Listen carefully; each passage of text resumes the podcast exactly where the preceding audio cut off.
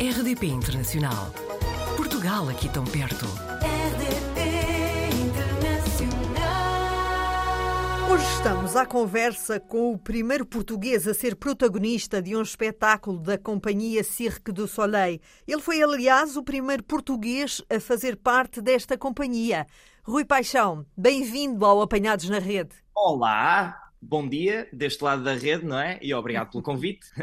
Rui, ah, está nesta altura, como eu disse, com o Cirque du Soleil e está nos Estados Unidos. Sim, mais precisamente estou na Flórida, em Orlando. Eles têm aqui um teatro montado no parque da Disney Springs. Portanto, é a primeira colaboração artística entre o Cirque du Soleil e a Disney. E os planos são para ficar aí há algum tempo? Eh, Sim, ou seja, eu neste momento tenho um contrato de um ano. Eh, Ele é automaticamente renovado de, de ano a ano, mas vamos ver. Neste momento, por um ano eu estarei cá. Essa é a certeza. Depois, logo se vê. Rui Paixão, eu sei que esta não é a sua primeira colaboração com o Cirque du Soleil.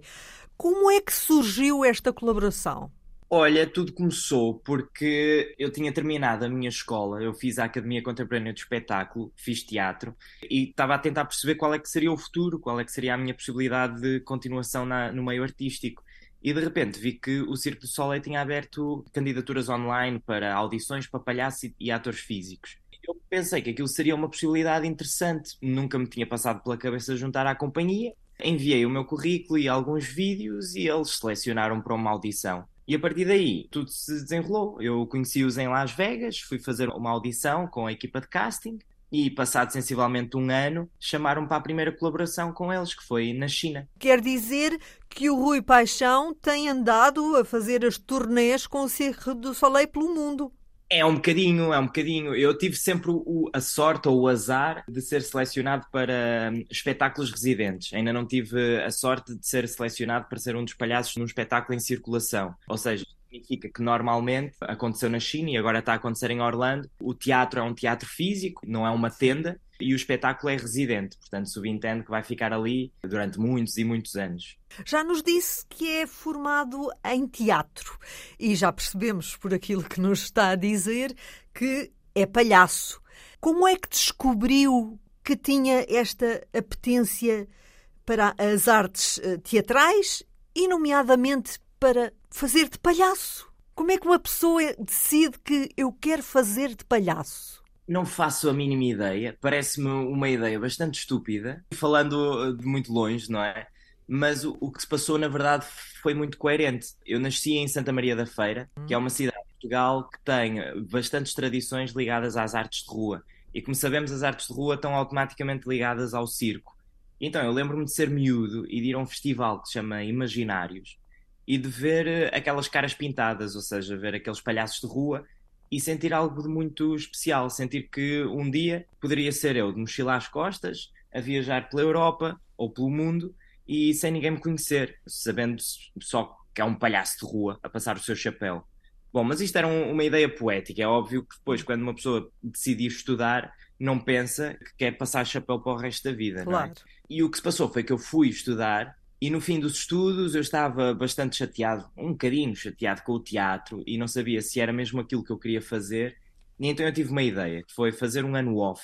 Queria fazer um ano à americana, não é? Um ano só a viajar e a tentar perceber o que é que eu queria estudar a seguir, o que é que eu queria fazer a seguir. E o que aconteceu foi que, como os meus pais não tinham dinheiro para me financiar essa viagem e eu próprio também não tinha esse dinheiro, decidi criar um espetáculo de rua que não tivesse palavras e que me permitisse fazer existir aquele sonho que eu tinha de criança, que era ser um palhaço de rua, sem perceber muito bem o que é que é isso de ser palhaço. O que aconteceu foi que eu consegui concretizar esse sonho, eu tive sensivelmente 4 anos ou 5 anos a viajar em festivais de artes de rua, como palhaço, na altura o palhaço Godot, que tinha dois puffs verdes na, na cabeça, e pronto, foi assim, ou, ou seja, o palhaço quase que me escolheu desde criança, desde, dessa imagética do, do palhaço de rua. Nem toda a gente consegue ser palhaço. Eu não acredito propriamente no talento de criança, não é? Acho que tudo, tudo nas artes, desde ser ator, cantor, eh, eh, tudo exige uma, uma formação, Treino. um treino específico, não é?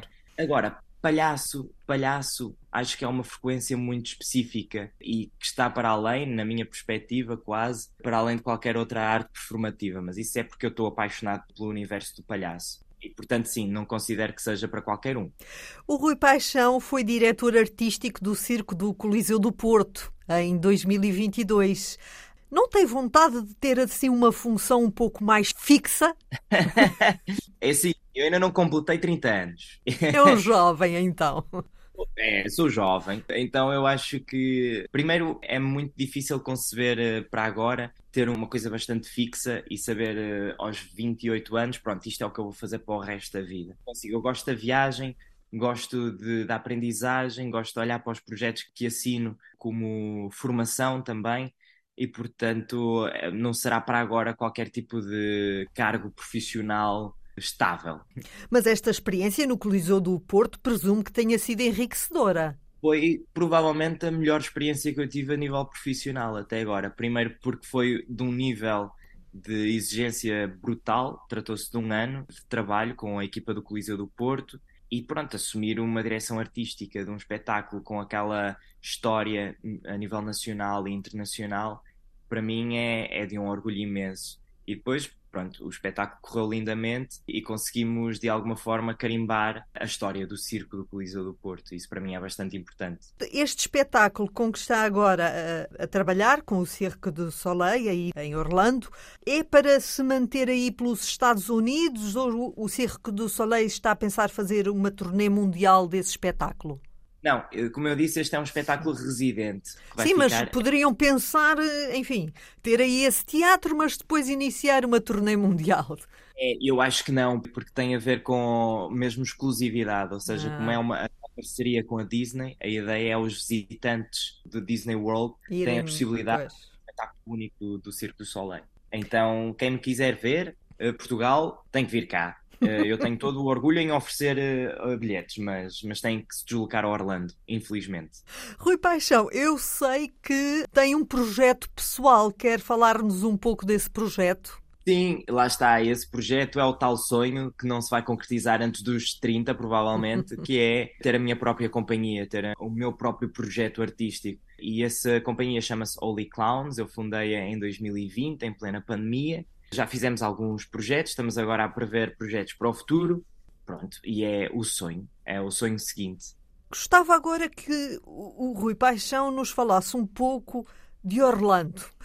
O que é que nos pode dizer sobre essa cidade? Se eu quisesse ir para aí morar, é fácil arranjar uma casa, por exemplo? O que eu sinto em Orlando é. Eu estou cá há pouquíssimo tempo, Sim. não é? Mas o que eu sinto é uma cidade bastante turística, hum. porque é verdadeiramente uma cidade que, pela sua história, ela estava, portanto, isto é tudo pântano. E o que se passou foi que o Walt Disney decidiu olhar para isto com o potencial de abrir os seus parques temáticos ou as suas cidades perfeitas. E então construiu aqui a Disney World. Então toda a cidade de Orlando, é, ela é muito gerada através desta ideia do reinado Disney. Isto num lugar muito específico de Orlando. Então ele, a cidade tem essa magia porque atrai muita gente de todo o mundo.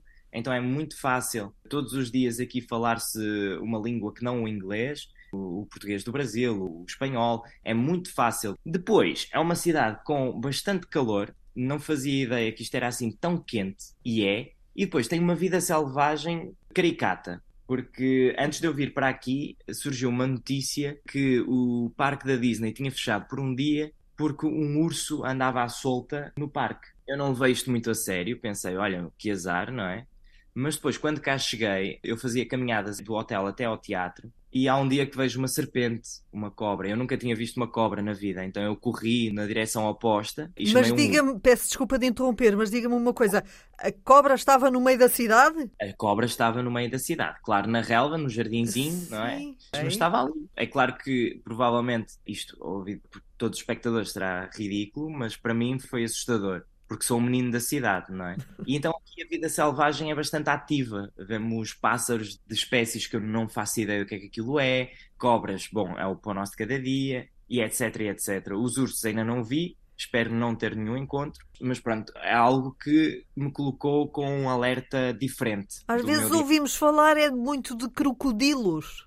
Ah, crocodilos, claro. Esse então acho que é o spot no mundo com mais crocodilos, ou os alligators, que eles acho que é diferente. Eu não percebo muito bem. Ainda não fui à procura de nenhum. Sei que há sinais por toda a cidade onde há um lago a dizer, pronto, atenção que há crocodilos aqui. É uma cidade interessante. Interessante em que aspecto? Interessante no aspecto de que, quando está na rua, estamos com um estado de alerta máximo, porque parece que estamos a viver um daqueles reality shows perdidos na floresta ou perdidos na Amazónia, não é? Contrapondo a isto, uma cidade ultra evoluída dos Estados Unidos da América, com casas super bem equipadas, com espaços incríveis para espaços públicos incríveis. Portanto, é assim um, um mix bastante interessante. Retomo a, a, pergunta que fiz há pouco. Se eu quisesse ir para aí viver, é fácil arranjar uma casa?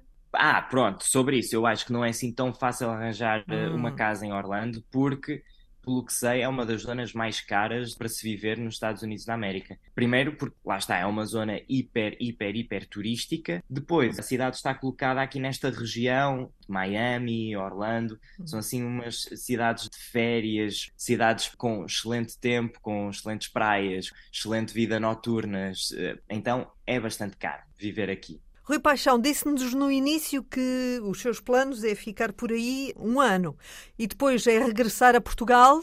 Depois, definitivamente, regressar a Portugal. Eu tenho isto bem claro na minha cabeça, que é para mim viajar só faz sentido se houver casa para onde voltar. E Portugal, eu sou apaixonado, eu quero viver em Portugal. É claro que a viagem, agora que ainda tenho esta idade, é sempre aliciante, mas o retornar será sempre uma obrigação. Rui Paixão, obrigada por teres deixado apanhar na rede da RDP Internacional. Obrigado eu.